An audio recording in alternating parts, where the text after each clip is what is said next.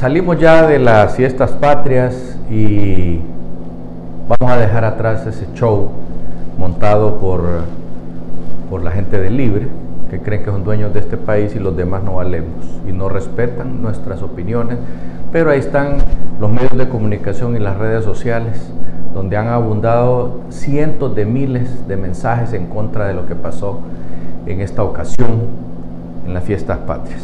Pero nosotros, sin menospreciar lo importantísimo que es ese tema donde intentan borrar nuestra forma de ser y de actuar de los hondureños, eh, voy a tratar un tema que deberíamos de estar discutiendo en este momento, puesto que ya Casa de Gobierno ha mandado el presupuesto para el año que viene. Nos preocupa porque el presupuesto de este año apenas si le han rascado y lo han echado a andar. En ocho meses que tienen de gobierno, apenas, apenas, apenas, y lo digo, apenas han logrado eh, trabajarlo un 20%.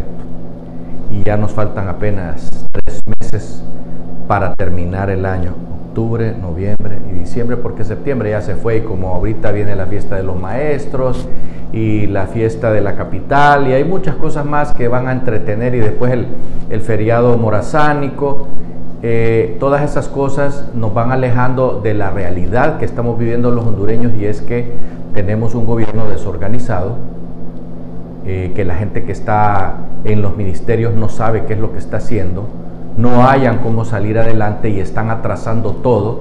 A eso sumémosle que no le pagan ni a los empleados públicos de salud, ni le pagan a la gente de Ontutel y del ENE y por ahí podemos irnos el desorden administrativo que reina en este gobierno. Y ya vamos a aprobarles otro presupuesto y nosotros nos preguntamos, ¿y los miles de millones que sacaron del Banco Central para qué eran? Porque invertirlos no lo han invertido.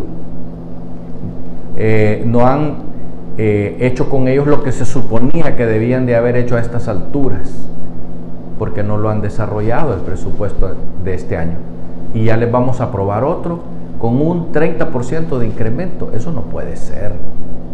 Realmente los diputados tienen que sentarse, los de el Partido Liberal, los de Salvador de Honduras y los del Partido Nacional a revisar punto por punto eso, porque no vamos a darles más dinero si no se han gastado el dinero que debían de haber invertido ya en el desarrollo social de este país, porque hay que ponerle, hay que ponerle eh, eh, ojo al sistema de salud que está colapsado sin medicinas y con los médicos atrasados de pago. Hay que ponerle también atención al tema de, de las vías, de las carreteras de este país que se están destruyendo con las lluvias y no vemos reacción en ninguna parte. En ninguna parte vemos reacción. No solo en Tegucigalpa, donde ya aparece la luna, sino en el resto del país, donde las calles y carreteras se han ido deteriorando por efecto de las llenas de los ríos que tenemos en abundancia en nuestro país. Y finalmente, el tema de la seguridad porque las masacres se siguen produciendo y aunque en los medios han desaparecido, no han desaparecido en la vida real. No han desaparecido. En esta semana hemos tenido dos masacres y gente desaparecida. Estas cosas no pueden seguir sucediendo y para eso es que nosotros los medios de comunicación eh, tenemos que poner el punto sobre las IES, porque no puede ser que se vuelva a aprobar un presupuesto si el anterior no lo han ejecutado.